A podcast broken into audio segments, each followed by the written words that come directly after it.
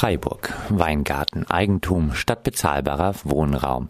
Die Freiburger Stadtbau plant das Hochhaus im Binzengrün 34 im Stadtteil Weingarten zu sanieren und anschließend in Eigentumswohnungen umzuwandeln. Die Stadtbau rechnet damit, dass maximal fünf Prozent der bisherigen, oft seit Jahrzehnten hier wohnenden Mieterinnen wieder zurückziehen werden. Wer wieder zurück will, wird nicht in der Nähe mit Wohnraum zwischenversorgt, sondern muss ihre bzw seine gewohnte Umgebung für die Zwischenzeit verlassen.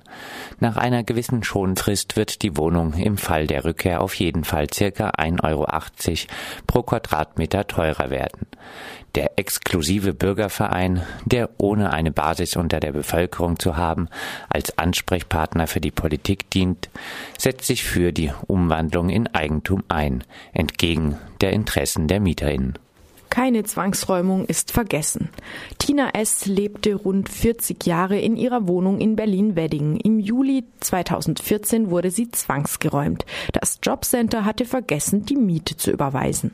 Obwohl die offenen Beträge im Nachhinein beglichen wurden, entschied das Gericht gegen sie. Ein erster Räumungsversuch wurde durch die Blockade in Zusammenarbeit mit dem Bündnis Zwangsräumungen verhindern gestoppt.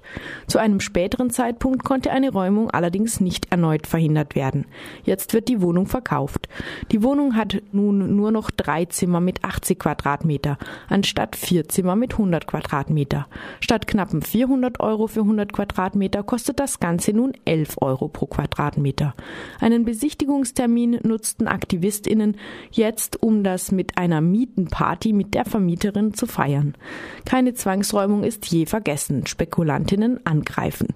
In Freiburg ist das örtliche Bündnis gegen Zwangsräumung unter Zwangsräumung verhindern fr.noblogs.org zu erreichen. Obdachlosigkeit in Athen steigt massiv an. Während die Troika, die nicht Troika genannt werden darf, also der IWF, die Europäische Zentralbank und die Europäische Kommission von Griechenland immer weitere Einschnitte in den Sozialstaat fordern, steigt die Zahl der Obdachlosen in Griechenland massiv an. Allein in Athen leben 17.700 Menschen komplett obdachlos auf der Straße. Bis zu 500.000 Menschen sollen in Autos und in ähnlichen unpassenden Unterkünften hausen. Griechenland die zweite. Sparmaßnahmen treffen die Schwächsten. In nur vier Jahren zwischen 2008 und 2012 verlor das ärmste Zehntel der griechischen Bevölkerung sage und schreibe 86 Prozent seines Haushaltseinkommens. Im Durchschnitt verloren die Haushalte knapp 23 Prozent. Das reichste Zehntel der Bevölkerung verlor allerdings lediglich 17 Prozent des Haushaltseinkommens. Fast jeder dritte Haushalt musste 2012 mit einem Jahreseinkommen unter 7000 Euro auskommen kommen. Heutzutage dürften die Zahlen noch düsterer aussehen. Freiburg. Wuchermiete trifft rumänische Familie. Eine rumänische Familie, die in der ECA-Siedlung wohnt, zahlte für ihre Wohnung 1000 Euro Miete pro Monat an einen Elternverein, der die Wohnung von der Stadtbau gemietet hatte. Bei einem Grillfest und dem Gespräch mit den Nachbarn erfuhr die Familie dann, die Nachbarn zahlen für die gleiche, knapp 60 Quadratmeter große Wohnung den Mietspiegelpreis von 425 Euro. Das rumänische Ehepaar und der Bruder des Mannes arbeiten in der Baubranche, wo migrantische Arbeitskräfte häufiger ausgebeutet werden. Nach Intervention des Mieterbeirats der Stadtbau wurde der Mietvertrag mit der Elterninitiative aufgelöst.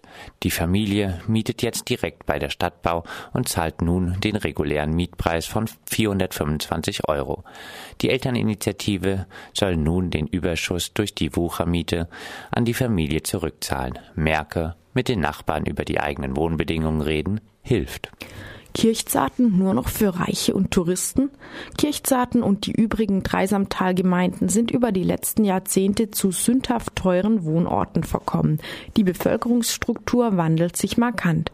Normal- und GeringverdienerInnen können sich das Wohnen immer weniger leisten und werden durch wohlhabende Neuzuzügler ersetzt. Darauf macht die Gruppe Links im Dreisamtal aufmerksam. Obwohl die Zahl der Sozialwohnungen in Freiburg auf einen Tiefstand angekommen ist, gibt es in Freiburg Freiburg bezogen auf die Bevölkerungszahl siebenmal so viele Sozialwohnungen wie in Kirchzarten. Die Initiative fordert, wie nun in Freiburg beschlossen, mehr sozialen Mietwohnungsbau und für das Baugebiet am Kurhaus verbindliche und transparente soziale Vergabekriterien. Freiburg. Kampf gegen Arme rechtswidrig. In den letzten Jahren hat das Amt für öffentliche Ordnung der Stadt Freiburg mehrere gleichlautende Verfügungen gegen Flüchtlinge erlassen, mit denen ihnen der Aufenthalt vor den Recyclinghöfen in Freiburg untersagt wurde. Nun wurde diese Praxis erstmals vor dem Freiburger Amtsgericht verhandelt.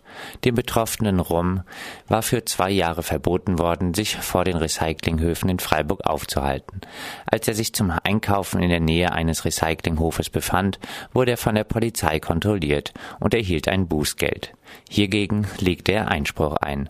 Der Richter erklärte, das Aufenthaltsverbot sei eindeutig rechtswidrig und stellte das Verfahren ein. Die Stadt Freiburg hatte mit dem Vorgehen des Ordnungsamtes Geflüchteten, die keine Arbeitserlaubnis erhalten und oft noch gekürzte Leistungen nach dem Asylbewerberleistungsgesetz erhalten, auch noch verbieten wollen, auf andere Weise selbst organisiert Güter zu bekommen. De facto stellte dies ein Bettelverbot und eine Bestrafung von Armut dar. Damit ist nun hoffentlich Schluss. Freiburg. Keine Brache für Sand im Getriebe.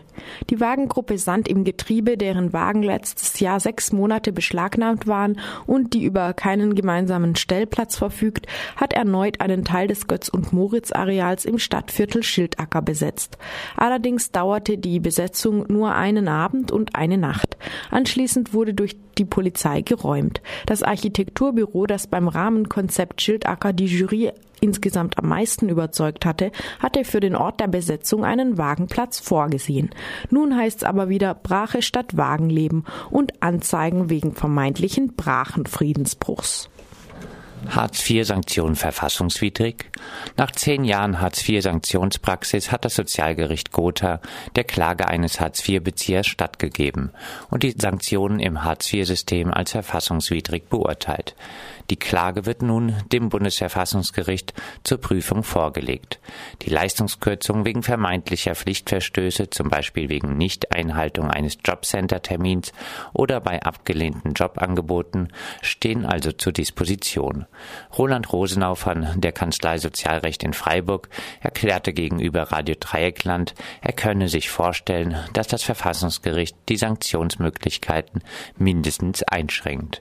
Er rät deshalb nun ALG-II-Empfängerinnen, die einen Sanktionsbescheid erhalten, dringend Widerspruch gegen diesen einzulegen und Klage zu erheben, um so die Chance zu haben, nachträglich Geld zurückzuerhalten. Der Rat ließe sich auch auf Kürzungen nach dem Asylbewerberleistungsgesetz anwenden.